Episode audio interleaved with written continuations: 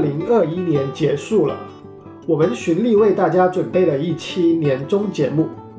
今年我们准备改一改格式，把年末推荐和听众问答混合在一起，一边推荐我们喜欢的图书、电视、电影、游戏和数码产品，一边回答之前收集到的听众提问。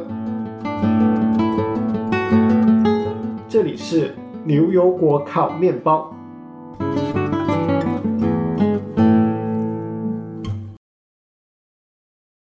大家好，我是 Cat，我是 Sean，我是 David，我是斯图亚特。欢迎大家来到我们的年末节目啊！我们一年一度的年末节目通常包括两部分，第一部分呢是听众问题的回答啊，我们之前已经收集了一轮听众提出的问题，然后我们在这里会选一部分来回答。第二部分呢是我们的年末大推荐。我们的几位主持人一起坐下来聊聊今年都有什么收获，都有什么值得看的图书、电影，值得买的电子消费产品等等等等。简而言之，就是种草。对的，这是一个非常种草的节目啊。那今年呢，我们决定搞搞新意思，不再把这两部分分开来做，而是混在一起做。也就是说，我们一边做推荐，然后中间一边回答听众的问题。你刚才说通常啊，我就想哇，通常好像我们有很多年一样。这是第几次年终推荐？第三次了。第三次哇，确实可以通常了。事不过三，归纳法归归纳 到第三个了。要说第二次，我们还不能说通常是吧？对的，对的。好吧，我们一个年轻的节目也是第三次年终推荐了，非常不容易做到现在。嗯，对。哎，我们唯一的女主播 Wendy 去哪儿了？今天临时有事啊！我主要是替听众朋友问一句嘛，你们这个年终节目怎么少一个人？你们是怎么回事嘛？就什么事儿也没有，对吧？他还是我们的主播，还是我们非常喜爱的这个 Vinny 主播，只不过今天临时有事儿 来不了。是的，没有被抓去隔离，没有密接是吧？也没有确诊，密接也可以，也可以录节目。你们说的好像消失了一样。Vinny 非常好，只不过临时有事儿啊。那我们就开始吧。第一个类别，我们要不先说说图书？大家有没有看过什么好书？今年觉得值得推荐的？啊，来到了斯图亚特的强项了啊？是吗？哎，我推荐图书，大家可以看我微博上面每年写的那个我的读书盘点，因为我那个微博上都推荐的是我喜欢的书嘛。我想想，节目中还是要推荐一点有意义的，所以我推荐两本，这上没有推荐的书，也是我今年看的。我先来一本吧。啊，这本书叫做啊，我们又是疫情的第二年嘛。我读了一本关于疫情的书，是一本畅销书啊，是著名的畅销书作家 Michael Lewis 写的啊。大家听到这个作家就会知道，他是肯定是可读性非常强啊。这作者写过像就是 Moneyball 啊，The Big Short 啊，很多著名的畅销书都非常的非常的好看啊。这本书他写的书叫做 The Premonition，他是疫情之后写的这本书啊。他这本书的主旨就是在讲啊，就美国的 CDC 为什么这么烂。啊，为什么他们基本上就是光会写 paper，事后诸葛亮非常行啊，从来都不敢大胆做预测性的这些活动，不敢做。为为什么呢？你看看这本书你就知道了。这本书非常的应景，叫做 Premonition: A Pandemic Story，是它的副标题啊，就是一个大流行中的故事。好，我要推荐一本书，叫做 The Everything Store，是由 Breston 写的。Breston 呢，原本是一个 Wall Street Journal 的记者啊，然后呢，因为他在做这个报道的过程中，经常要采访亚马逊和 Jeff Bezos，然后后来就决定说，要么我也写本书吧。那这本书呢，写的呢，其实是亚马逊的头十年的一个光辉的形象历史啊。嗯，这本书我觉得写的挺好的，就是深入介绍了亚马逊是怎么做起来的啊，然后后来又为什么要去做 AWS。然后 AWS 呢做起来之后呢，又发生了什么事情？它呢还有一本续集，不过续集还没有看，所以呢我也不能说我该不该推荐它。它的续集叫做 Amazon Unbound，同一个作者写的，写的是亚马逊的下一个十年。据说呢这里就开始丑化亚马逊了，就讲述亚马逊和 Jeff Bezos 怎么堕落成现在今时今日这个大家不喜欢的样子了。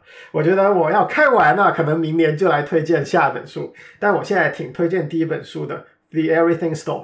我也看了一本跟亚马逊有关的书，叫《Working Backwards》啊，比较著名的一本书啊。你看过吗？这两本书相比怎么样？我还没有看呢，那本书在我的 wish list 里面。啊，看过以后可以告诉大家亚马逊的书值得读哪一本。好，那接下来 David，我今年呃，说实话看的书不多，然后在看的那些书里面，我觉得唯一可能值得推荐就是这本书，叫做《The Ride of a Lifetime: Lessons Learned from Fifteen Years as CEO》。然后这本书是现任的，就是迪士尼公司的 CEO 写的，他的名字叫 Robert Iger。首先，这本书讲了，就是他作为这样一个职业的经理人，他回顾了自己职业生涯，然后从美国广播公司入职开始进入职场，然后一步一步成长学习，从一个底层的一个临时工，然后成长为迪士尼的 CEO 的过程，并且呢，就是他成为了 CEO 之后，他也不是终点，而是起点，因为在那样一个位置上，他依然面临了很多很多的挑战，他是如何去解决那些挑战的？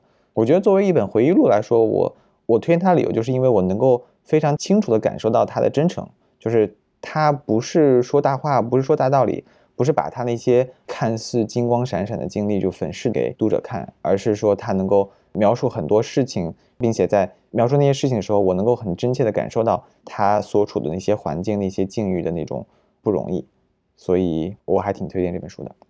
哎呀，我们推荐了第二本关于商业的书了。嗯，我来了一本社会批判的，你们来两本这个商业的。看来我们这个范儿不太一样啊。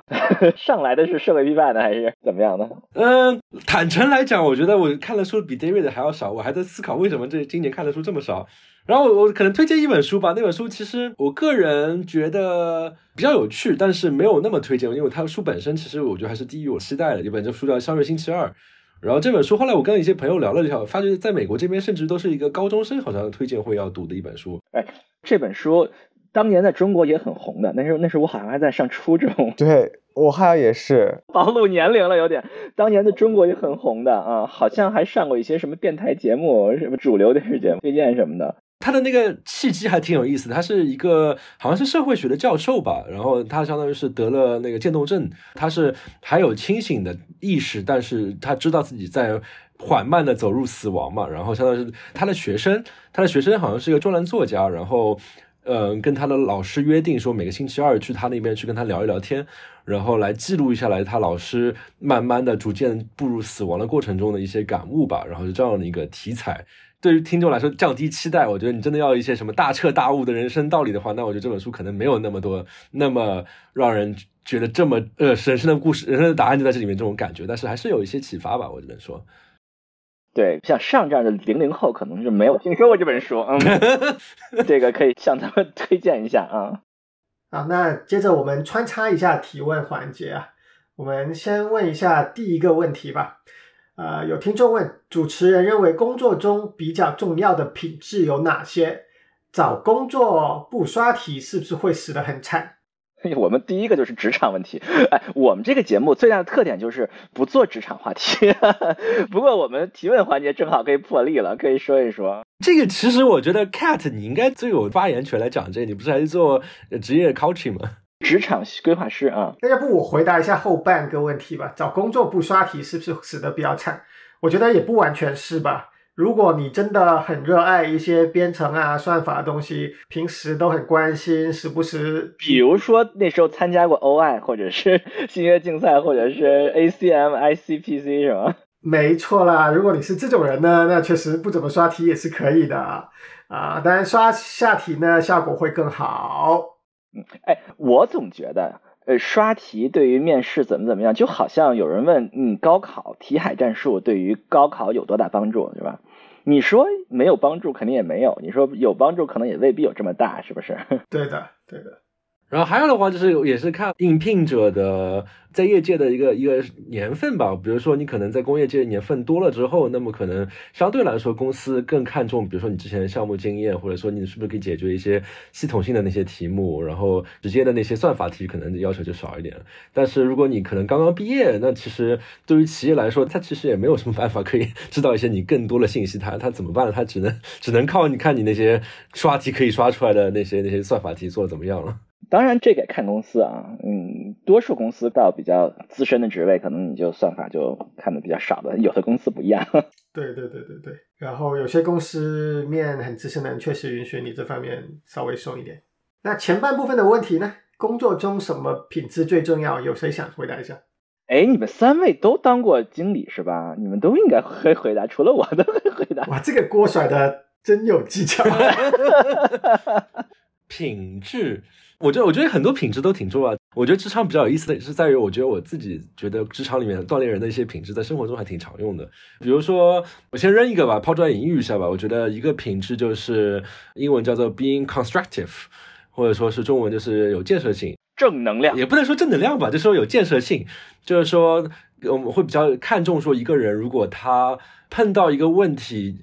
能够提出一些具有建设性的东西，而不是说啊这个问题就是我告诉你很难很难很难很难，但是我也不知道该怎么办。那就相对来说，对于整个团队来说，这个人好像只是提供一些负能量，好像也没有帮助这个团队什么。更好的人是说，他虽然知道这件事情非常有挑战性，但是能够想办法说，哎，虽然我不能完全解决这个问题，但至少我会想一想，哎，比如说我会扔出一些思路啊，或者说是帮助找到一些更合适的人啊，这些这这方面吧。哎，我刚开始工作的时候就被资深的人教育说，你要 bring solution not problem，就是说你要提议怎么解决一个问题，而不是说这儿有一个问题。对，然后包括甚至于说人和人交互嘛，像现在像我们现在其实是一个考评的季节嘛，会要求大家互相考评，比如说给给对方提一些叫 peer feedback，就相当于提一些意见嘛。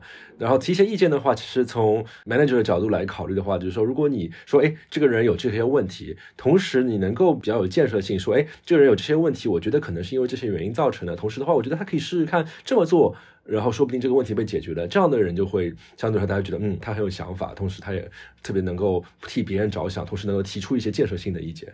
对对，那我也说一个吧，我觉得一个我会觉得很爽的特性是，这个人要靠谱，能让我觉得放心，觉得他做了我就不需要操心了，这很重要。所谓言出必行，是不是？他承诺的事情到后来都会做完并且做好。对对对，其实有时候你作为管理者也不一定细节想的十分完美，对吧？就是最好是没有任何的 surprise，没有任何的意外的东西会发生。虽然我没有想到所有的细节，但是各种的意外情况我不说，你也帮我处理了，那就最好了。当然，那我也说一个吧。我觉得可能工作当中，就像上说的，这个实际上工作和做人实际上有很多，就是他工作只不过是做人的一方面，对不对？就是一个人他。有很多可贵的品质的话，他在工作中一样会闪光。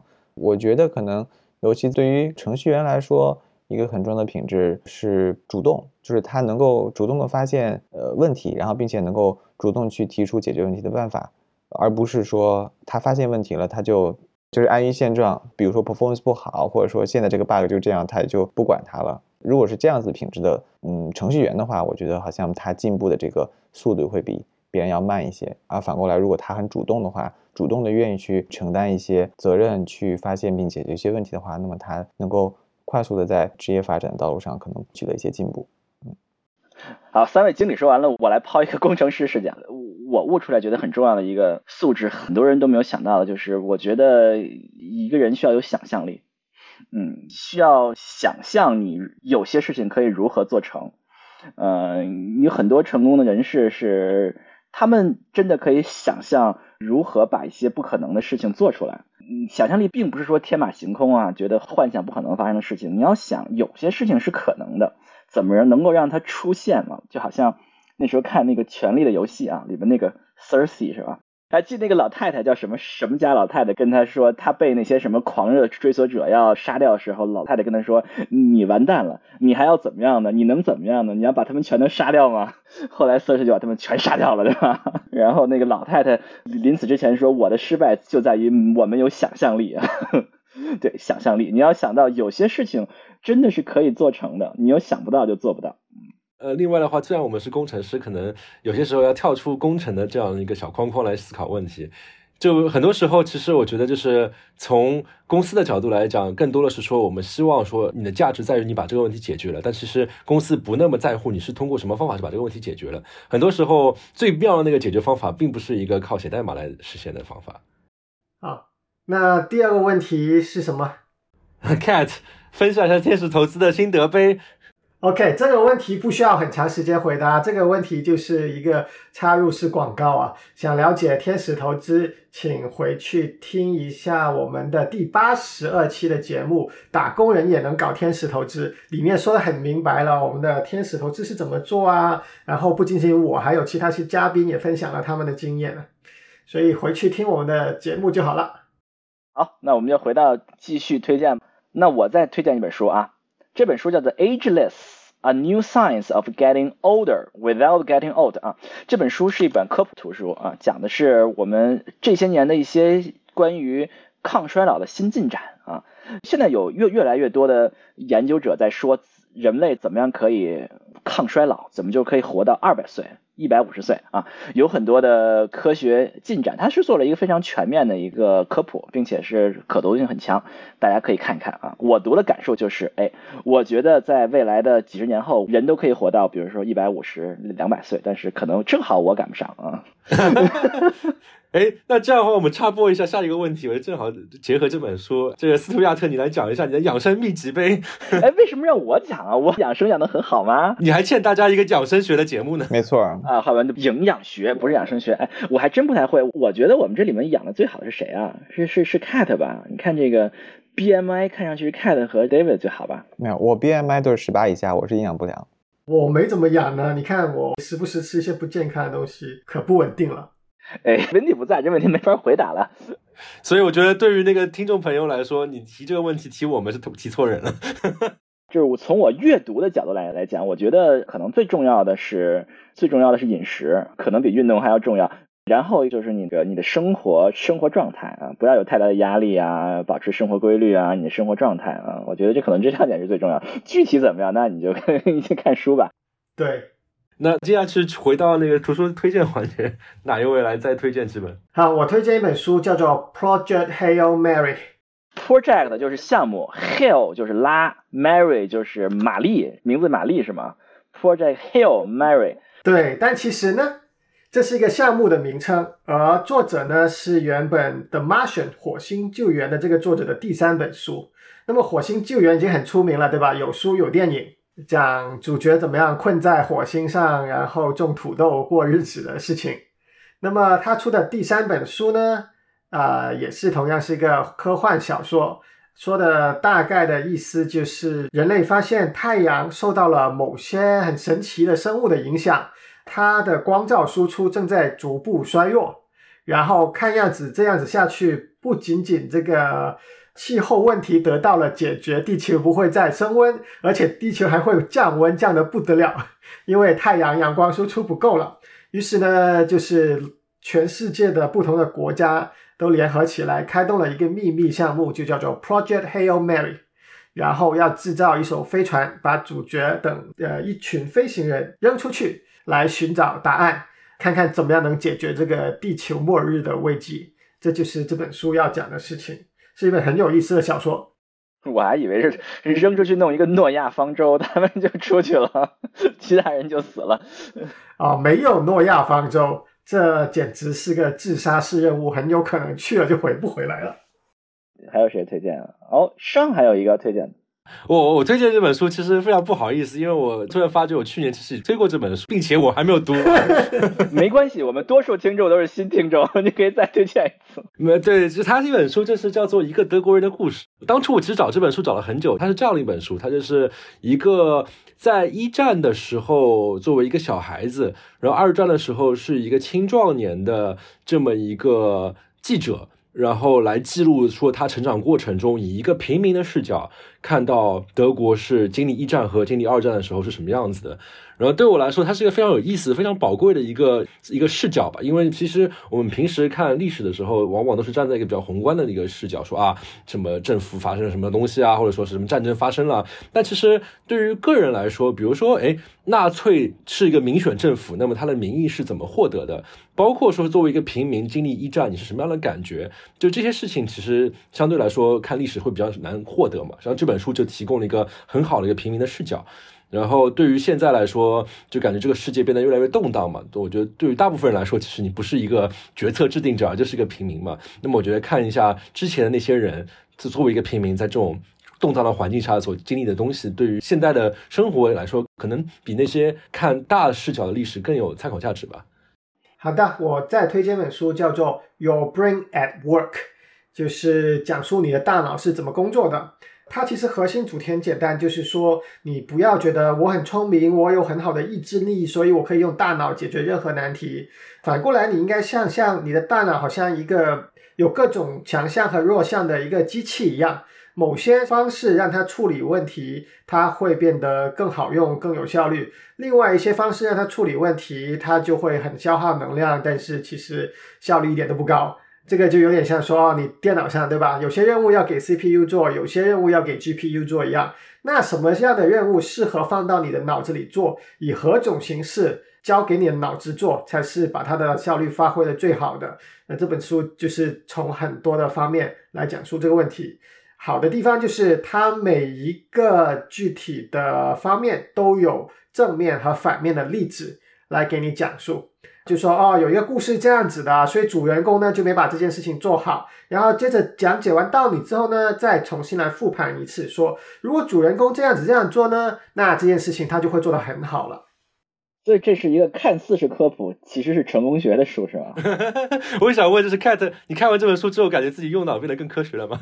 我觉得会有一些吧，就是有一些原则，我就会记住哦，我要这样子做事情。然后他的作者也确实是做了很多的大脑科学的这样的信息研究吧。哦，还是个真的科普书是吧？不不是一个成功学的那种书是吧？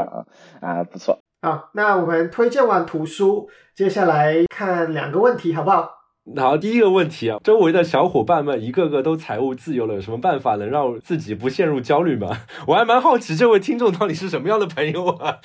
这好像周围的朋友们一个个都财务自由了，我我在想能不能认识一下你的朋友？对啊，求抱大腿。然后，首先第一点吧，我不知道各位怎么样看的。你比如说，你认识一些，比如说搞投资的人，可能他们比较有钱啊，就是至少对于我来说，好像没有周围什么朋友有财务自由啊。哎，我也觉得很奇怪，为什么这上点的 Windy 和上呢？是谁点的？应该点我呀。那你就应该回答一下吧。哎，我回答一下啊，没有办法啊，没有办法让自己不陷入焦虑。哎，我周围小伙伴都一个个确实都财务自由了啊。我要跟你的朋友做朋友。你你年龄够大，估计也也都是这样了。没有办法让自己陷入不焦虑啊。如果你很在乎钱，如果你非常的喜欢比较，如果你真的非常的会觉得看到别人混那么好不高兴的话，那你没有办法。你能够解决的方法就是你调整你自己的心态，找到你自己的人生目标，想要你自己想要什么啊？如果你也真的想要像他们一样有钱的话，那呢，那就没有办法了，焦虑吧。让让我想起来，我一个朋友跟我分享一个很有趣的一件事情，因为他相当于是在工作中有机会说，哎，能够接触到呃美国大厂的，比如说 VP 级别的这样的一个人嘛。然后让我觉得非常吃惊的是，就是他跟那个 VP 工作之后，比如说交朋友的时候、喝酒聊天的时候，你会发觉那个 VP 虽然在大厂里面赚了很多的钱，我觉得对于大部分人的定义来说，那个人其实已经是财务自由了。但是你跟他聊之后，他的愁、他的苦恼还是为什么他们那么有钱？就他会看那些创始人那些人，就是他会觉得，哎，那些人好有钱，他们开一个 party 可能都是包个私人岛屿，坐私人飞机过去的，为什么我只能买得起头等舱？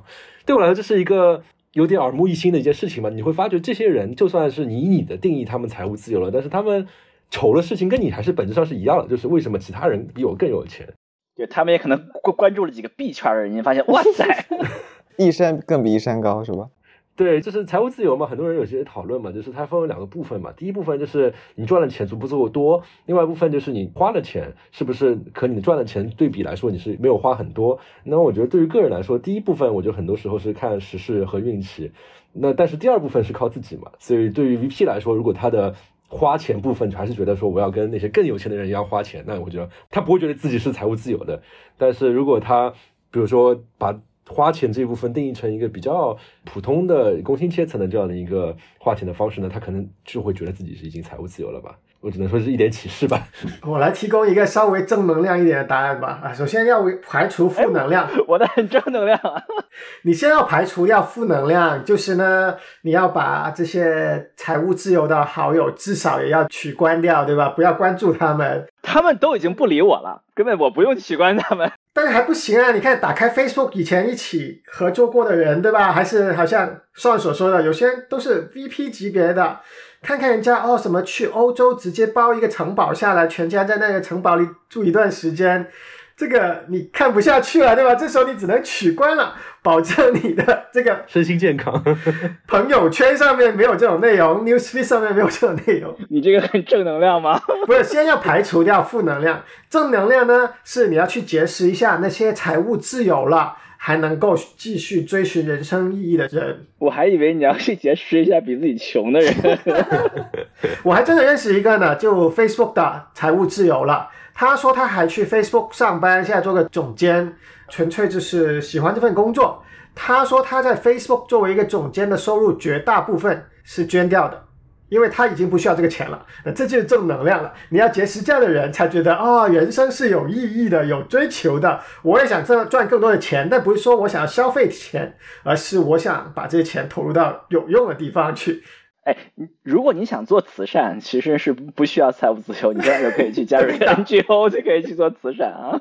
对，这件事情我也同意嘛。就像之前斯图亚特说的，就如果你要在同一条赛道就认准这条赛道跟大家卷的话，这个事情那就确实有人就在你走在你前面，这没有办法。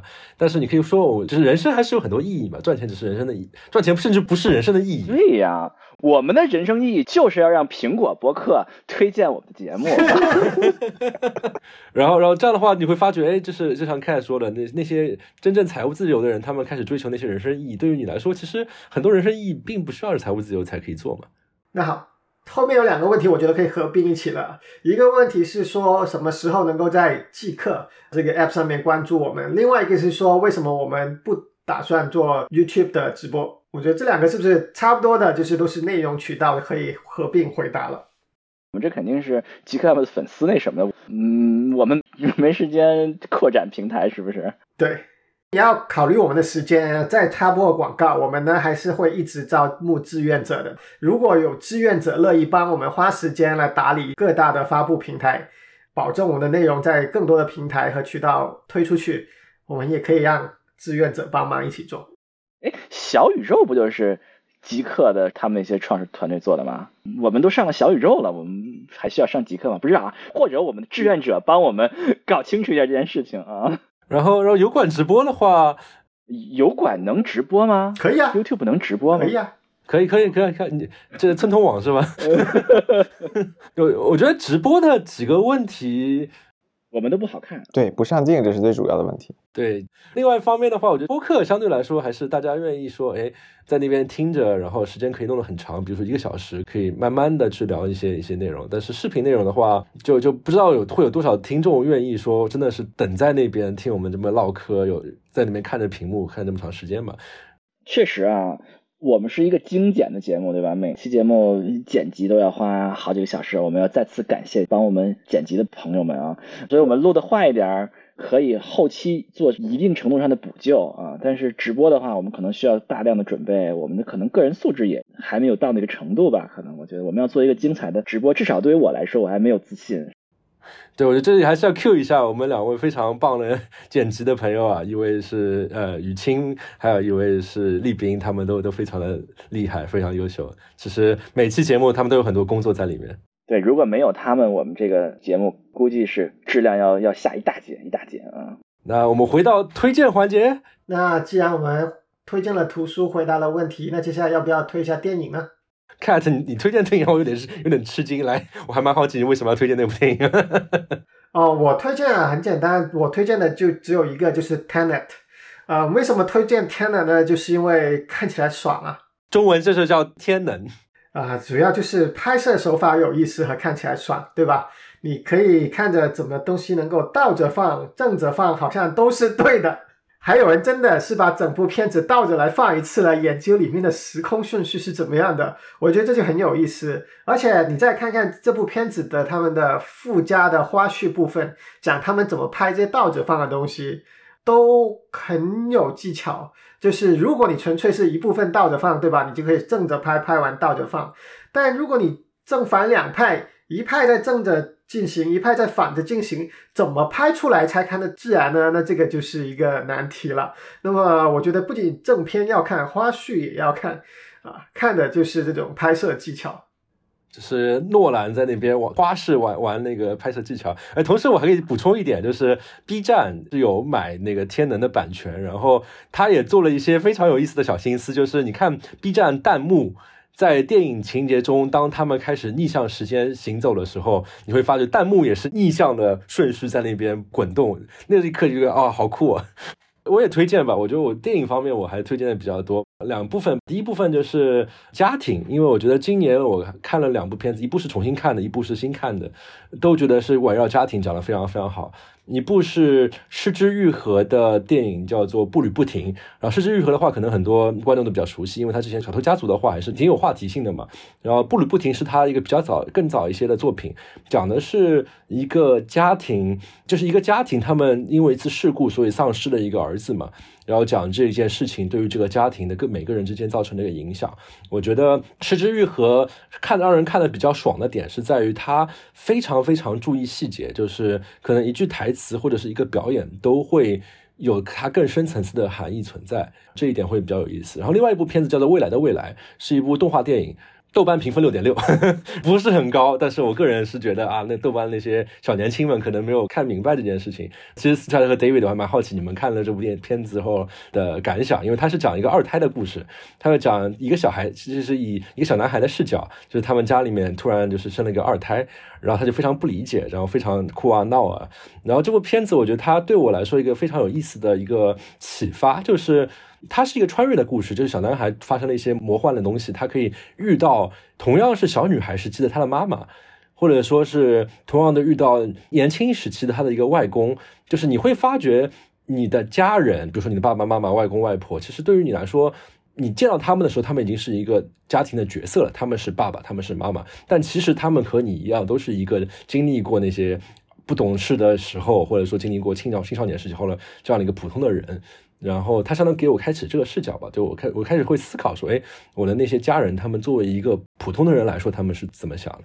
哎，你说这个家里的老大，呃，会排斥弟弟妹妹，这是非常非常非常正常的事情。我们有一个同事曾经说，如果你的老二哭的话，你要先抱老大嘛，这是有这么一句话，这是非常非常正常的一件事儿啊，都需要很长的时间接受这个，它不是唯一的这么一个过程。嗯。然后最后，让我再推荐两部，就是在国内现在正在上映的电影吧。一部叫做《爱情神话》，一部叫做《雄狮少年》。推荐他们的点其实都非常类似，因为《爱情神话》它是一个以上海为背景，全程上海话对白的这样的一部电影。我推荐它的原因是在于它非常的原汁原味。我自己是上海人嘛，就是当我得知导演不是上海人的时候，我是非常震惊的。就是它相当于是。有非常浓郁的一个地域感，同时又讲了一个不错的一个关于中年人的一个爱情状态的这样的一个故事。然后同时的话，《雄狮少年》它是一个基于广州的一个地域文化，因为 cat 可能会更有共鸣一点，就相当于是醒狮嘛，相当于是一个比较广州的一个民俗。对于我来说，我我不太熟悉这一部分的文化，包括其实在美国生活的时候，你会看到说有醒狮的这部分表演。我之前呢对这件事情感觉就是跟美国大部分的中国城一样，都是那种非常老旧的、非常土的那种感觉。但是看了这部电影之后，我就感觉哇，这事情好酷啊，有种怦然心动的感觉。这两部电影我一起推荐，就是觉得那些具有一些地域性的特点的电影，也是让你看到不同文化的那另外一种魅力吧。哎，我有个问题啊，那我要是听不懂上海话的话，我看《爱情神话》会有什么影响吗？这徐峥说的很明白吧，就是你听不懂上海话的话，你就当它是个外国电影吧，它有字幕嘛。但是有一些有一些，我觉得是不是这种上海的俚语，你就算看字幕了，你还是难以 get 到它的味道。对对，会有一部分减损，就像你看外语电影，其实也是会有这部分的减损嘛。但是我可以保证，就是说，即便如此，这部电影还是值得一看的。那感觉就跟周星驰差不多吧？一旦翻译为普通话，那无厘头的部分总要减少一点点，总有翻译不过去。你这跟我说这个话，就让我感觉好心痛，感觉以前错过了很多。因为之前先看周星驰电影，觉得哎不错啊不错啊，没想到广州朋友们 其实获得了更多，是吧？哎，我我刚才犹豫是不是应该推荐一部西语电影，我就觉得看外语片自己听不懂的外语片有一种特别的感觉。虽然你听不懂，听不懂它的文化内涵，但是你能体会出本地人就是就是本文化人体会不出的那种特别的文化内涵，也可能是另外一种味道。啊。那我们再挑一个简单的问题来回答一下。这个问题问的是：你们早餐真的会吃牛油果烤面包吗？多经常吃啊！养生大师斯图亚特要不要回答一下？从来不吃。嗯，牛油果脂肪太多，从来不吃。就牛油果是非常健康的脂肪，不是吗？对呀。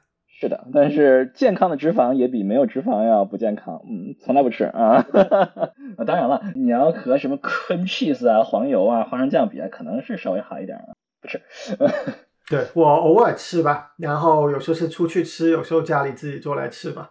比较烦的地方就是牛油果，它那个熟的时间不好控制，因为都是你要就是买回来之后要放几天才能熟。但如果你一起放几天的话呢，它们又一起熟，熟了接着就烂了。所以呢，你还要有这个节奏的选择，什么时候把它们放进冰箱里，什么时候把它们从冰箱里一个一个的拿出来。例如说每天拿一个出来，然后呢，我就会在就是厨房的这个台面上把它们排个队，说这个已经出来第一天了，这个出来两天了，这个出来三天了，然后按照排队的顺序来消费它们。太苦了，哎，为了我们节目做这么大的牺牲，哇，那真是给你颁个奖。那接下来再插一个可能复杂一点的问题吧，说之前看到知乎说，Cat 是从国内去到美国的，想问一下，二零二二年还有这种操作吗？先进亚麻，然后熬夜内部转职位过去的可能性有多高？我先先说一下，就是好像我这样直接找美国的工作吧，可能现在。机会还是有，但是就是比一二年要难很多啦，因为现在 H1B 又要抽签，对吧？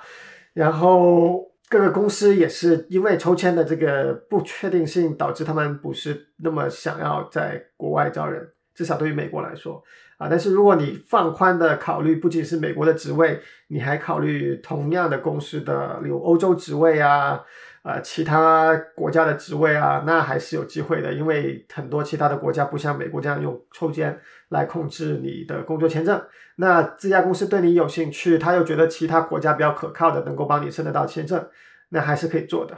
例如说，我做 coaching 的一个客户，啊，最近也从中国拿到了欧洲的一个大厂的职位，啊，这是可以的。至于你先进一家美国公司，然后再想办法内部转过去的话，你很难控制什么时候有这样的机会，所以你要熬熬的不是熬夜，熬的是时间，就是慢慢等到有机会出来。好，接着我们又回去继续讨论推荐的内容。那下一个轮到电视了，说完电影，有谁想来推荐电视节目吗？Cat 先开始吧。又从我开始，好，第一个呢，我推荐的是 Snowpiercer。中文名呢？这部电视剧叫做《雪国列车》，然后呢，它是一个非常科幻的背景设定，其实借用的是原本同名的小说和电影，但是最近几年拍成了电视剧，已经上演了头两季，然后第三季很快也要上映了。那么《雪国列车》说的是什么呢？就是人类尝试控制气候变化，然后结果一不小心用力过猛。不仅仅阻止了气候这个升温的趋势，而且还导致气温大降，降到外面就是一直零下几十、一百度。那这时候没办法了，大多数人呢都逃脱不了，就已经没办法活下去了。但很神奇的是，有一辆火车一千零一节，它跑在一个环球的轨道上。啊，包括这个轨道有什么白令海峡大桥能够直接通过去的。那么在这个轨道上，这个车呢又很神奇、很科幻的，有一个就是可以一直跑的发动机。这个发动机拖着车跑，变成了车的唯一的动力来源。车上呢就有很多人。那第一季重点说的是这些人分成了不同的阶级一样，对吧？头等车车厢的都是好像贵族一样的，他们是大资本家，买了贵价的头等车票。然后呢，二等车厢呢，则是很多对历史有重大贡献的科学家、艺术家这样的人。那么三等车厢呢？是工人，就是这辆车不能只有头等舱和二等舱，对吧？那总要有人为头等舱、二等舱提供服务。三等舱包括大量的工作人员。最后呢，还有很多在火车发车前一刻没有票强行登车为求生存的这样的类似于现实中的非法移民的一个群体。你可以把它看作成第四等的车厢。有意思的地方就是第一季讲他们阶级斗争，这四个阶级怎么搞来搞去，搞到最后好像终于要进入共和了。哎，一不小心发现又有大 boss 出现了，然后呢就纠结了，到底为了应对大 boss，我们还能实现共和吗？还是说打赢的一方马上要进入一个新的专制政权，就为了跟大 boss 对抗。然后第二季有意思的地方是大 boss 怎么和车上的人对抗，这变得更像是一个车上的宫斗剧一样，大家各自想各自的心思去搞对方，各种的叛变啊、捅刀啊的事情都有所发生。这部剧我就总结一下，就是与人斗，其乐无穷，是吧？对。啊，那算你来推荐一个。呃，我推荐一个非常非常俗的事情，我推荐一个节目叫《脱口秀大会》，这个我觉得其实特别流行嘛，然后我看很大部分朋友其实都看过。然后这个其实跟一个听众的问题有关系嘛，那个听众的问题就是，哎，今年你做了哪些你觉得比较有意思或比较深的尝试？可以推荐，可以不推荐？为什么？就是对我来说，呃，我今年做了一个尝试，就是自己开始写脱口秀嘛。哦，是英文吗？没有，没有中文的。然后其实也就是受到脱口秀大会的一个启发嘛，就是当时他那个他做这一期的李诞嘛，他有个名言就是人人都可以说五分钟脱口秀，听上去非常鸡汤嘛。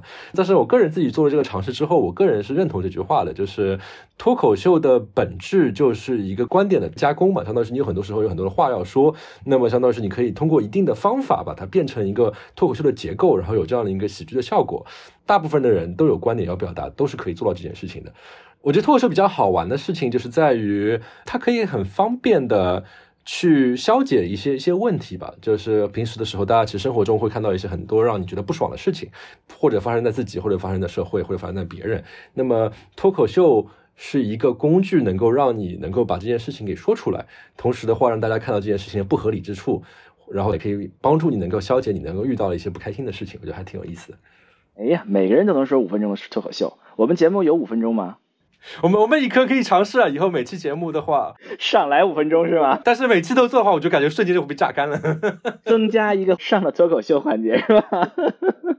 好吧，我我想了一下，我这一年没有看一部电影啊，电视也都没有怎么看。一个养娃人的真实写照是吗？哎，还非常的惨啊！电视推荐也非常搞笑，因为我之前推荐过这个电视剧《Genius》啊，天才的第一季，讲的是嗯爱因斯坦。嗯，我今天看了第二季，第二季讲的是毕加索，我觉得也很值得看啊，和第一季一样值得看。第一季我知道我之前介绍过啊，说看过第一季，爱因斯坦发现他是个渣男，并且呢，别看他这么成功这么光鲜，后面有很多很多的，也不是很多了，有一些关于家庭的痛苦。嗯，看的这个。毕加索之后，我发现毕加索是个更大的渣男，艺术家肯定更渣，渣的多啊，并且呢，毕加索也有很多生活的痛苦啊。你看这片子会发现，他身边有很多人自杀啊，他有很多很多的关于自杀有关的、死亡有关的自责，嗯，可以看一看啊。我觉得非常的呃爽啊，因为你看到那些成功人士啊，爱因斯坦，二十世纪最伟大的科学家。毕加索，二十世纪最伟大的艺术家之一吧，这至少是啊。他们身后都有这么多的痛苦，并且他们都这么渣，他们心里都有这么多痛苦，哦，心里非常高兴。怎么感觉满足你的八卦的欲望？呃，满足了我的这个嫉妒心理。我们听众朋友，如果谁的嫉妒心理强了，呃，起来了，比如说看到你们身边的小伙伴一个个财务自由了，你去看一看这部戏《Genius》，第一部讲爱因斯坦，第二部讲毕加索啊，这心情会好起来的，嗯。他们一定不快乐。好，那我再来推荐一个我去年才开始看的很老的电视节目啊，英文名叫做《Person of Interest》，中文名叫做《疑犯追踪》。然后这部剧呢上演的时候，美国还没有爆出来什么 NSA 临进门之类的事情。它呢当时非常的神奇的，在他的第一季里面就已经预测了这样的存在，说。主角已经为美国制造了一个这样的系统，能够监测所有的存在的嫌疑人，看看谁可能要做恐怖分子。那然后用这些来开展剧情，挺有意思的一部剧。大家如果到现在都还没有去看的话，那值得看一下。好，那我们现在来看看听众的提问呢。这里有个问题是问：对刚开始理财的人有什么建议？啊，这个问题我就不参与了，因为工作的原因，我不能参与这样的讨论。对于刚开始理财的人有什么建议？我个人有一个建议，就是你要知道你想干什么，你要很清楚的明白你的理财方案是一个高风险高收益的，还是稳妥的低收益的。你要很清楚这件事情，你选择什么都可以，但是你要很清楚你的选择是什么，脑子要清楚。嗯，然后对我来说的话，我觉得这是心态放平吧。当然这句话本身特别的没有用嘛，但是对我来说有两句话帮助我能够把心态相对来说放的比较平一点。然后第一句话叫做“总归会有一个扔骰子的冠军”，他的意思就是说，比如说假假使我们拉一百个人过来就扔骰子，总归会有一个混蛋，他就是每次都扔出来六。你说他是真的厉害吗？并不是，他就是运气好。那么对于投资来说也会是这样，你总会看到有些周围的一些朋友，或者说是网上的江湖的传说，这个人就是啊，这个投资回报率特别特别高。但是其实有可能就是这个人就是运气好，这个事情没有什么好学的。这是第一句话吧。然后第二句话就是，就投资嘛，就是买卖一些一些 asset 嘛，资产嘛。然后很多情况下面。当有一个买方的时候，就一定有一个卖方，他们都觉得此刻自己做了正确的决定，然后这件事情对我来说也是能够帮我摆平心态吧，就是大家都是一个平等的状态。其实很多时候，你并没有那么强的自信，说你能够比另外一个人做更好的选择吧。哎呀，我想来想去，我作为一个理财的失败者，是因为不应该做这个 做这个建议。David 的理财是成功还是失败？非常失败。呃，是吧？那我们就都不建议了啊。啊，强调一下，我们是不在节目上提供任何的理财投资建议啊，大家都是分享一下个人观点而已啊。嗯，所以看上去我们理财最大的建议就就是你要理财成功，不要做播客的主播。好，那我们开始看下一个推荐的类别。下一个推荐的类别呢是播客。那谁开始先推荐一下呢？David，要不你来吧。我推荐一个博客，它的名字叫做 The Osterholm Update COVID-19。这个 Osterholm 实际上是一个可以说世界级的顶级的流行病学家的他的名字啊，他就是 Michael Osterholm。然后他是应该是现在是明尼苏达大学的终身教授，并且他也是在拜登政府的这个新冠指导委员会的成员之一。然后他其实在很早的时候，大概将近二十年前的时候就开始公开的去呼吁说，全人类需要去警惕呼吸道。病毒所引发这种全球性的瘟疫，可以说很早就预警了，就是人们需要警惕像呃这次新冠病毒所引起的这种全球性的这种灾难。然后它这个播客呢，它实际上从二零二零年的三月份就开播了，一开始是每周四，然后中间呢因为这个疫情的缓和，所以变成双周播。然后但是随着 Delta 的疫情，它又开始变成了这种每周都播，然后是每周四，至今大概有八十多期了。我是今年才开始听的，因为有主要就是因为 Delta 和 Omicron。然后我推荐它的原因是有两个，我觉得第一个呢是因为它的科学性，就是因为 Michael Osterholm 他作为这个领域的专家，他会把过去一周的学术界的最新的研究成果，他把它汇总起来，然后用通俗的语言向听众介绍，就是新冠的传播啊、治疗啊、防护等方面的信息。然后另外一方面呢，就是他是一个父亲，他也是个爷爷，所以他在他的播客里面有很多，除了有理性的数据以外，有很多感性的故事。他经常会跟听众分享他成长的故事，讲述他的原生家庭给他带来的影响。他经常说他是从 Iowa 地方长大的，他有一个呃有严重这个呃暴力倾向、酗酒的父亲啊等等。这是一个很走心的节目，对他也很走心。然后每期节目的最后还有一个特别的环节，叫做 The Beautiful Place to Be。然后他会分享一些听众的投稿啊，然后给疫情中的人们带来对于美好生活的这种渴望。所以我觉得，呃，如果你关注新冠疫情，尤其关注。金卫星在北美的传播，嗯，我觉得它还是挺好的一个节目的。哦，去年我还推荐了一本书叫《Be Mortal》嘛，然后那个作者就是《最好的告别》的作者 Artur Grande，然后他也正好在这个拜登政府这个新冠的委员会里面，我觉得也是一个挺神奇的连接啊，梦幻联动。那下一个，算你来。啊，我推荐的话就是一个我非常非常非常尊敬的一个文化人吧，就是梁文道道长他所做的一个节目叫八分，现在已经做到第三季了嘛。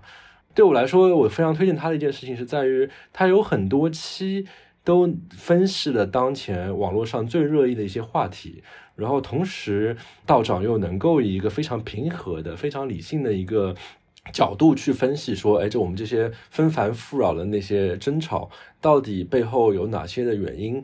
其实我我我觉得这件事情在现在越来越难做，因为你会发觉网上的那个舆论，其实大家的声音都变非常的呃带有情绪，然后特别的大声，但是有。道长这样的一份比较冷静的、比较娓娓娓道来的去分析这些事情。当你跟你去分析说，哎，这件事情它的前因后果是什么？哎，这件事情它的以前的历史是什么的时候，我就觉得这是能够在这些这个这个混这个世界中找到一份宁静吧。我非常非常喜欢的八分。呃，同时的话，我觉得八分对我来说还有个挺有意思的事情是在于，就有些实施问题上面，其实道长持的那个观点跟大部分的主流意见其实并不是那么相同。但是你会发觉他就有阴阳怪气的艺术，他就能够非常平和的表达自己的观点，同时又非常艺术的去平衡跟主流意见不同这件事情。那你觉得他这种非主流的这种观点能够说服你吗？我是非常能够被说服的，就是同时的话，我也希望说，很多时候，呃，那些主流观点的人能够听到。我觉得对他们来说，就是梁文道的内容，其实我是觉得还是应该去听一听那些不一样的声音。哎呀，现在梁文道都变成不一样的声音了。我觉得在十年前还算是那种公知，还是是个主流的声音啊。这个时变化好大呀，时代变了。对，好吧，最后我推荐一个博客。和我们一样是个相对小众的独立博客啊，名字叫做时差。是三位年轻的学者做的，一个是好像叫张晨晨，一个叫林瑶，一个叫郭婷啊。三个学者聊了很多话题，请的都是他们的学者朋友，聊很多的话题，很多话题都非常的好。比如说他有一期聊民族，中国的民族建构啊，文化身份啊，还有一集聊宗教学啊，这都都非常的好啊，需要支持一下。如果你光看那些，包括像微博呀、微信公众号啊，那些那些内容都大同小异嘛，并且都是非常的没意思啊。你听这些学者的观点，非常的有深度，并有很多很好的科普，推荐一下。叫时差，因为他们都生活在不同的地方。比如说，好像林瑶在刚开播的时候在美国，郭婷在香港，然后张晨晨在爱尔兰啊，他们都是正好是三个不同的时区啊。这个播客叫时差啊，非常非常不错。好。大家想推荐的播客都推荐完了，嗯，问题也都过得差不多了，我们接下来就进入游戏推荐环节吧。算，你要不要先来啊？我这边先吐槽一下，我这个环节我们自己写的时候，就看了和我两个人写的东西，这个有娃的斯图亚特 都没有写。然后我先推荐一个游戏吧，然后这次相当于是 TGA 的年度游戏大赏，就是让大家觉得非常耳目一新一个游戏，叫做《双人成行》。这个游戏特别之处是在于，它是非常少见的，一定要两个人才能玩的游戏。然后它是没有单人模式的，它就一定要找到一个小伙伴一起玩。比如说，如果是情侣啊，或者说是一对夫妻啊，这就是玩这个游戏会比较合适，因为它强调很多的一些协作相关的一些一些关卡设计。然后有个非常有意思的点是在于，它百分之五十的游戏玩家都来自中国。然后这件事情对于它的游戏开发者来说也是一个他们不能理解的事情。然后这两天我刚看了一篇文章，特别有意思，说是现在这个游戏在中国的洗浴中心变成了一个标配。它就变成了一个，你跟朋友出去去洗浴中心的时候，泡完澡之后，哎，你们要玩一些有具有社交属性的游戏嘛？你们就会一起玩这个双人成型这个游戏的，像小规模的剧本杀或者这种这种感觉的游戏，我觉得非常有意思。是英文名叫做 It Takes Two，对吧？对，Takes Two，没错。对，这个游戏确实很有意思。我最初看到是在一个 YouTube 上的频道叫做 Girlfriend Review 上第一次听说的，女朋友评价游戏。对这个频道专门是从女朋友的角度来评价男朋友玩的游戏，他看起来是怎么样的？但这是一个他直接参与玩的游戏。然后看完了之后，我也确实买了，也玩了一段时间，还挺有意思的。呃，其实双人一起玩的游戏也有一些嘛，包括之前比如说有个 Overcook 叫煮糊了这样的一个游戏嘛，但是那种游戏我觉得他们都戏称叫做分手分手厨房，对，分手厨房就是因为游戏的非常非常激烈，所以说经常会失误，你就会特别容易怪罪到对方。但是这个游戏我玩下来就觉得，哎，其实还是有些游戏设计能够让大家能够更欣赏对方，更享受到这样的一个合作的乐趣。对，它的特色就是两个。主角他们拥有的技能不是一样的，是互补的，所以呢，很多时候真的是你只有其中一个人的话，你的游戏的关卡是没法往前推进的，一定要两个人互相帮忙。但过程中间呢，有时候你们做错了，甚至互相陷害一下呢，又不是什么大的问题，反而还觉得恶搞一下，能够缓解一下这个竞技的气氛。对，就祝愿各位听众朋友们能够找到另一半或者好基友，陪你们一起玩这个优秀的游戏。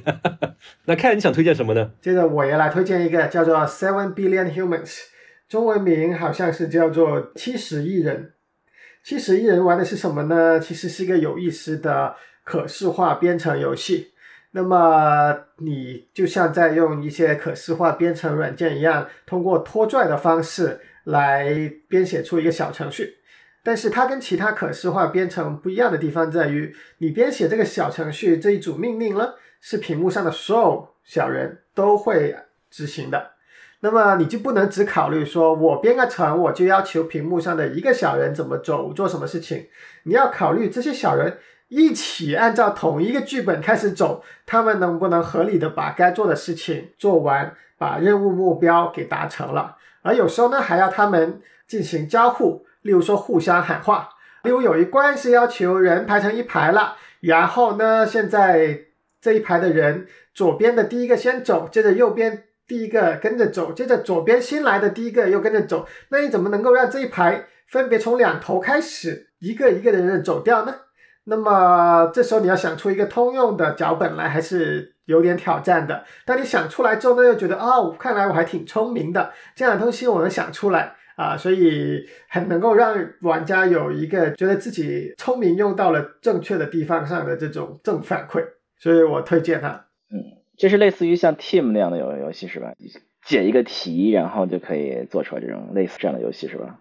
对，你可以理解为它是解题，就好像我刚刚说的，那一群人排成一条队列，怎么样能让他们两头各走一个人，最后直到把所有人都走掉呢？那就是。从其中一头开始，你说每个人都是，如果你发现你左侧没有人了，那你知道你是最左的那个人，然后你就开始向右面的人喊话，一直喊喊到有一个人听到话了，发现自己右侧没有人了，那他就知道现在他是最右侧的人了，他就准备走了。接着他又向左侧喊话，然后这个话又传回去，传到现在左侧剩下的第二个，但是现在是新的最头那个人，对吧？这是一种解决方案，但是呢，这就保证每个人都拿到了一样的剧本，就是。有话传过来，你就传到另外一侧去。最后传到你那边的时候，发现你左边没有人或者右边没有人了，你就知道现在你是在队列的最末端了。那现在就轮到你走了。所以这个可以鼓励，比如说有小学生建立一些编程的概念，比如说小学三四年级的可能是比较适合玩这样的游戏。对，就它特别像是那种对程序员来说有点难度的一些高并发的编程。就是因为每个小人就好像一个独立的县城一样，他做自己的事情，但唯一的限制是你所有的县城跑的都是同一个程序，你要保证他们跑着同一个程序的时候，还能正确的把事情做出来。太深奥了，总之是一个不需要会编程的人也也可以用编程头脑来来做的一个游戏，是吧？对，一个快乐游戏。嗯，最后我想讲一下，就是一个一个大类吧，就是相当于是二零二一年，我觉得还是涌现了一些非常优秀，在国际上面都得到了一定认可的中国的独立的小制作的游戏。然后可以举些例子吧，比如说一个游戏叫《戴森球计划》。戴森球是一个科幻的概念嘛，相当于说你可以建造一一一个设备，能够吸取整个恒星的能量嘛。它相当于是一个建造，然后模拟建造，充满科幻幻想的一个游戏。然后包括有个游戏叫做《笼中窥梦》，它也是非常精巧的，是一个在盒子里面通过不断的透视来解谜的这样的一个游戏。然后也包括我个人非常喜欢的一个游戏叫做《暗影火炬城》，然后它的有意思是在于它是一个基于。旧上海背景 来制作的一个动作游戏，就会看到很多旧上海的一些元素。对于我来说就非常亲切，就是有有不少中国在二零二一年推出的这些精品的独立游戏，我觉得大家都可以关注一下，我觉得非常有意思。而且我觉得给未来的中国游戏整个产业的发展也提供了一些很好的一些希望吧。好，那我们聊完了游戏，下一个栏目是聊聊数码产品啊。我可以先来推荐一个。呃，我觉得买了很值的东西，就是 LG 的 OLED，就是所谓的自发光液晶屏的电视。OLED 的好处是什么呢？可能大家如果对电视啊或者显示器的屏幕有研究都知道，就是自发光的屏幕，它黑的地方能够非常非常的黑。哎，这边要插播一下广告，哎，这个斯图亚特是你那期是你做了吧？啊，我参与了啊，就是有一期我们关于讲其实数码显示技术，对，里面清楚的解释了什么是 OLED，它的好处是什么等等。还是没有什么好处，对吧？好处啊！你们听，你看，作为一个用户来说，怎么说？他觉得它好处？来看，继续。那作为用户来说，什么是好处？就是它的明暗对比度真的能够起得来。就很简单的，你接个 Apple TV 上去，让它放一下 Apple TV 内置的屏保，对吧？你看看那些日出的场景，你会发现哇，日出的那个地方的亮度真的很亮，对比外面的一圈黑的来说，那么这个感觉就很好。那你用来看电影、打游戏，如果是支持这种 HDR 的内容的话，你都会能够感觉到这个屏幕跟在没有 HDR 之前，呃，尤其是没有 OLED 之前的这个效果差很远。配合插播一下我的推荐吧，呃，一个叫 Gove TV Backlights，就是电视背光系统。背光系统差不多这样一个东西，相当于是它会根据当前的画面。往电视的后面投射光影，比如说你这个画面左边是偏红的一些爆炸的效果，右边是绿的，比如说是一些泛绿光的一个效果，那么它的那个往背后墙上那个投光也就是左边是红的，右边是绿的，然后能够一定程度上呢增加一些沉浸感吧。之所以推荐它，是因为它是一个取巧的一个一个解决方法，因为其实这个电视背光这部分，飞利浦的 Hue 就是一个具有挺长的业界地位的这样的一个解决方案吧。它是有一个盒子，你 HDMI 接进去之后，它那个盒子会根据画面去做分析，然后它有相对应的那些背光可以做一个同步嘛。但是这个解决方法的问题就在于它很贵，它真的很贵，光那个盒子就要两百多美金了。再加上那些其他的灯什么，就是非常贵嘛。然后，但是 Gove 那个 TV backlights 它就是非常简单，它就相当于是在电视机上面加了一个摄像头，它就盯着那个电视机看。然后现在这一帧画面是一个什么样色彩分布，它就直接运算出来之后，把那个背光去投一下。它可能说也会有一点点延迟，或者它效果可能没有飞利浦那么好，但是它很便宜。然后美金的话，可能就七八十美金吧，比那个飞利浦便宜太多了。Hue 呢，其实也有人自己山寨一个类似的技术，就是说你可以不装那个盒子，你要打开一个手机上的应用，实时的拍着你的电视机，但是你要拿个脚架把你的手机架在电视前，一直拍着它，它就能够把这个颜色读进去。我是用 Hue 的，我没有用这么山寨的解决方案，我也没有花钱买盒子，所以我呢就只能在电脑上用。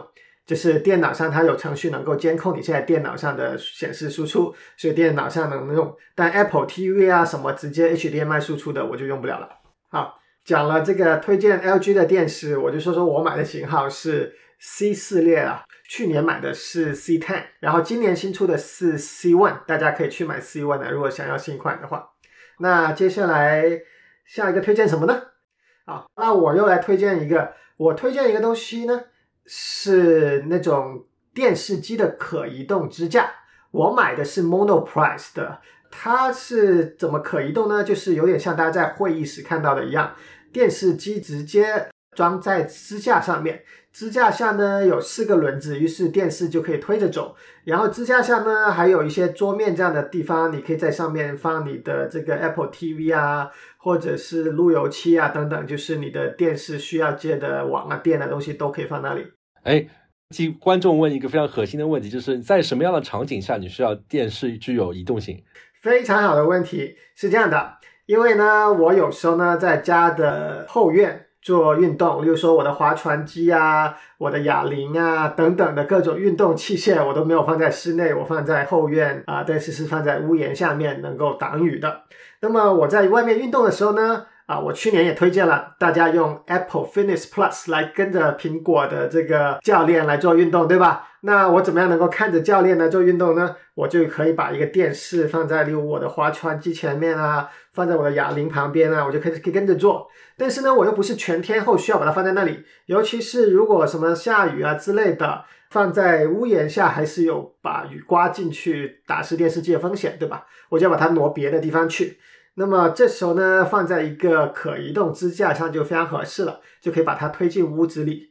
还有就是因为我的卧室里呢是没有挂墙的电视的，当然也不怎么在卧室里看电视，需要的话就可以把这个呃后院的电视推进卧室里，那卧室里也可以看一下电视。哎，那好奇的话，那些线都要重新拔了再插是吧？我现在只有一根线，就是一根大的电源线。因为接线板什么的全部都在上面，所以只要把接线板的那一个头拔了，然后就可以推着走，去到哪里再接上。有网线当然可以接网线，没网线其实它上面所有东西无线也能跑。啊，所以你们家是没有有线电视的是吧？都是用 WiFi 看电视的是吧？对。哎，我问个问题啊，他怎么样去保证说家里有熊孩子的能够没有安全隐患呢？哦，这个就没什么办法了。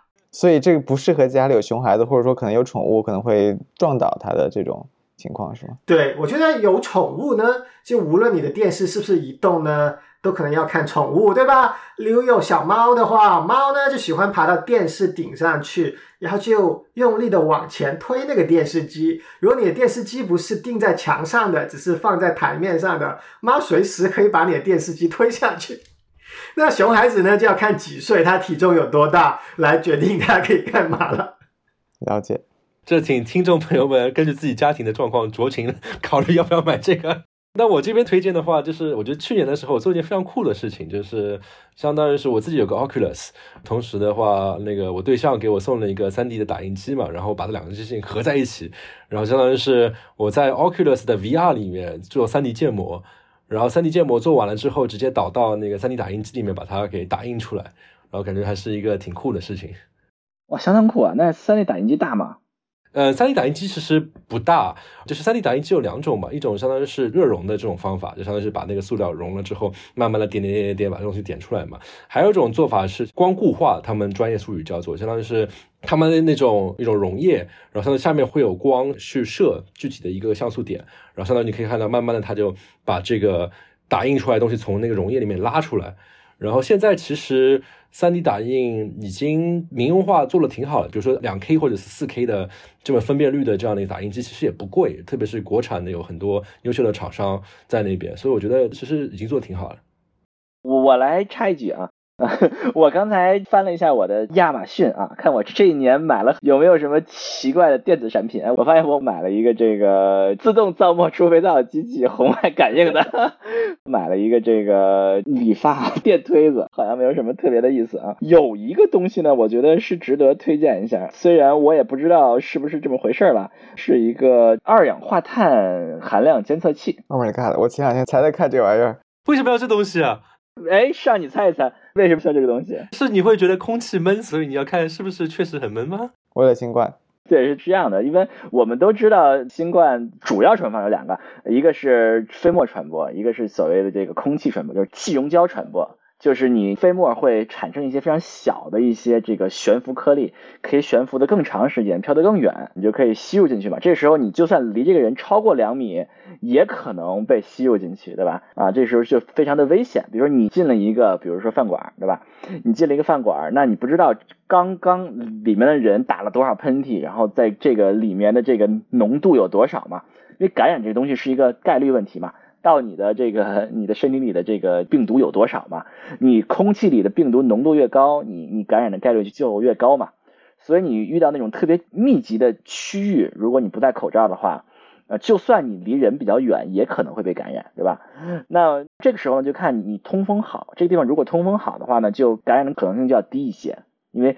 飞走了嘛，对吧？然后，所以他们呢，有一些专家就说，你怎么看一个地方通风怎么样呢？他们很多人用的方法是说，你你买一个二氧化碳的监测器，如果二氧化碳含量比较高的话，就说明这个地方通风不好。如果不开窗户，那里面人吸入更多的氧气，呼出二氧化碳，这个屋子的二氧化碳含量就就会升上去，说明这个屋子是通风不好。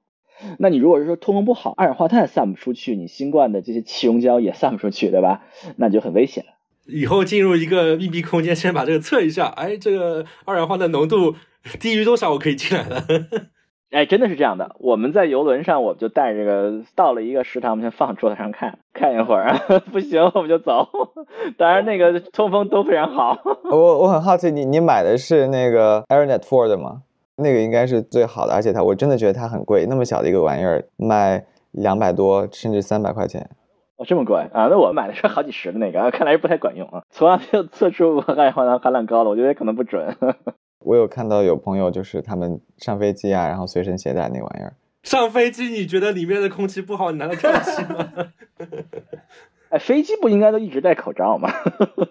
但这只比较适用于，就是说你必须要摘口罩的地方，比如说啊饭馆，对宾馆，对吃饭怎么办？对宾馆也可以啊。还有就是像，比如说像我们这种有有小娃戴不了口罩的，对。如果要是你能戴口罩的话，你还是要戴，比如说 N 九五啊、KN 九五啊、KF 九四啊这种密封口罩，密封掉还是比这个 要更好一些啊。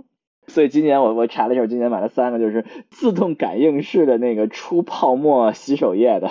然后电推子啊，还有这二氧化碳监测器，是今年买的比较奇怪的三个电器。嗯，大家都可以试一下啊。好，那接着我推荐下一个东西，是一个叫做 Click and Grow 的室内的种植工具吧。它卖一个这种室内的种植的灯。那它跟普通的灯有什么区别呢？主要就是它要是全光谱的。呃，普通的灯可能能够满足人的眼睛对亮度的需求，但不能满足这个植物光合作用的需求，因为植物光合作用需要的光谱不一样。那么它呢就提供了灯，不仅提供了灯，还提供了一个自动供水的系统，保证你种在里面的植物呢有水有照亮，每天照十六个小时，然后八个小时的黑夜，那么植物就能够自己在那里长，不用你花心思去打理。而且他们呢还卖成对配套的这个植物的土壤和种子，已经是包装好的。你只要把包装好的这个土壤干着的放进去它的培养容器里面，它就自动的会有水，然后会发芽，然后慢慢长大。长大了之后你就可以收割了。然后如果你有些种子觉得在室外自然环境在土壤里不好发芽的话，也可以用它的土壤来做栽培。然后发芽的成功率会好一点点，长出来呢也会稍微前期更健壮一些。这和我上次推荐那个好像叫什么什么 garden，嗯，哪个好？Arrow Garden，对吧？对，好像是。好，那我可以说一下，Click and Grow 呢有一个主要的竞争对手啊，叫做 Arrow Garden。那么两者之间，如果你要做个选择，呃，你可以认为 Click and Grow 呢更多的是面向小白用户或者懒得打理的用户。它的目标就是你加一次水，水缸加满了，一个月不用管，东西自己会长。你想什么时候收割就去收割一点，收割完你扔了就装个新的上去，继续重新发芽。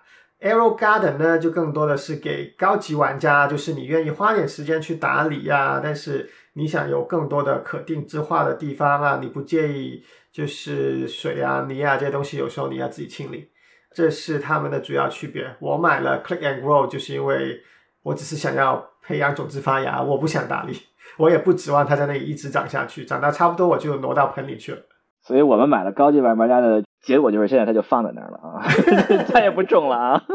啊，那最后呢，我还有一个计算式数码也跟健康有点关系的小产品可以推荐一下，叫做 Aura Ring，就是一个 Aura 品牌的一个戒指啊。这个戒指呢。效果就像是 Apple Watch 或者其他的健康监控的硬件一样啊，唯一不同的呢是它不戴在手腕上，它直接戴在手指上。然后戴在手指上，他说这样能够更准确的监控你的体温啦、脉搏啦等等等等其他信息。然后它的应用程序也很有意思，它的关注重点不是你运动了多少或者睡了多长时间，它呢？给你打一个分，叫做 readiness，就是你今天的状态有多好。而这个分呢，主要是由两个其他的分组成，一个是过往七天的运动，另外一个是昨晚的睡眠质量，就是由昨晚的睡眠分和过去七天的这个运动分组成，来评估说你今天的状态有多好。然后呢，如果状态好的话，他说哦，你今天可以尽情的。做你想做的事情，你想要熬夜就熬夜，你想要努力工作就努力工作，对吧？但是如果你昨晚睡得不好，最近又说运动的不是很够，等等等等的，他坚持到哦，你今天的状态不太好，他就会说 take it easy，别那么辛苦啦，啊，你先好好休养一下，运动呢也不要做太激烈，对吧？然后等你身体的。状态恢复过来了，等这个就绪的状态的分数重新回到上面去了，那么你才重新投入到一个充满能量的这样的生活模式上去。我觉得这个很有意思呀，Cat，我觉得我被你这么描述，我觉得被种草了。但是我有两个问题，一个是它这个续航能力是多少啊？它的续航能力大概是一周。一周，也就是说一周之后得把这个戒指取下来，然后放在那儿充电。对，它有一个无线充电的东西。因为它是防水的，你可以带着去洗澡，所以它就只能是无线充。那第二个问题实际上就是它的防水性能好不好？就比如说我要去游泳或者说去洗澡的话，我需要把它取下来吗？还是说我可以一直带着？不用，就跟 Apple Watch 一样，就是你可以一直带着它在那里。啊，另外它的大小怎么样？就是说，比如说亚洲人手比较小，然后它需要……好了，这个东西呢，就跟你正常的买个其他戒指，例如结婚戒指什么的，都完全一样的，就是戒指有大小，对吧？有几号、几号、几号的戒指。那么它已经很人性化，就是说，只要你在网上下单下一个新的戒指，那么他拿到了你的购物地址之后呢，先会给你发一个戒指的次大小的这样的一个套装。这个套装里面呢，有九个戒指。啊，没有十个，十个呢就变成上期了，对吧？只有九个。好了，那这九个戒指呢是不同的大小的，你就一个一个试啊。这跟你真的定造结婚戒指没有什么区别。你试到一个你觉得合适的大小，对吧？接着你就说我要下单一个这个大小的。然后我一个个人建议就是，如果你左手无名指已经戴了个结婚戒指。那么最好不要把这个 Aura 放在你的右手无名指，否则呢，你洗手的时候呢，这两个无名指撞来撞去都有戒指呢，是很烦的。所以呢，你就把它戴到别的手指上去。就是我知道有些十个手指戴不同的东西都没问题了，我就不喜欢手指上的这些金属的东西互相撞来撞去，所以我就会选择把它们稍微隔开一点点，保证我洗手的时候 不会互相冲突。你有多少戒指在戴的时候撞来撞去啊？哎，我就不喜欢戴戒指，我现在也不戴戒指啊。那不喜欢戴戒指人有什么办法能够享受这种监控？那种给我们阿爽告诉我今天状态非常好的这种监控吗？哦，那这个呢，可能还是 Apple Watch 比较好了。但是我觉得 Apple Watch 或者说其他这种智能手表，一个最让我个人觉得不舒服的地方就是，我睡觉的时候戴手表让我觉得很不舒服。我不睡觉的时候戴手表也很不舒服的。而且也有人觉得睡觉时候戴的指环不舒服，对吧？都看个人喜欢什么。对对对，但是我觉得就是睡觉时候最好不要有束缚。戒指我觉得我还可以，至少我是可以接受的，只要它不太厚或者说太硌着。说这个我要去查一查我的我的戒指在哪儿，找得到找不到了。没关系，可以找找一个 Aura 来补一下，如果找不到的话。主要钱很心疼啊。你的戒指应该比 Aura 贵。好吧。那我们今天的推荐就到这里了，感谢各位的参与，感谢听众收听我的节目，然后也请大家期待一下第四期我们的推荐了。对的，可能是要一年之后了。哎，我们还可以期待我们的一百期特别节目呢，是不是？那也更近一些。对，请大家记得在各大泛用型播客平台上订阅我们的节目，可以期待一下我们的第一百期节目。我们会回顾一下我们整个节目从无到有的一个有点像创业历史故事，对历史回顾爆料啊，自爆。对对对对对，肯定是个 是一集非常自恋的节目，自我调侃，好像 Matrix 第四部一样。然后呢，还有就是，如果大家刚刚听了上推荐的中国的独立游戏，对什么是独立游戏这个话题感兴趣啊，我们很快也会有嘉宾来专门讲独立游戏啊，所以一定要订阅。嘉宾还没找呢，我们就已经广告打出来，打了你就不能不找了吗？那好吧，那我们就后会有期，下期再见，拜拜。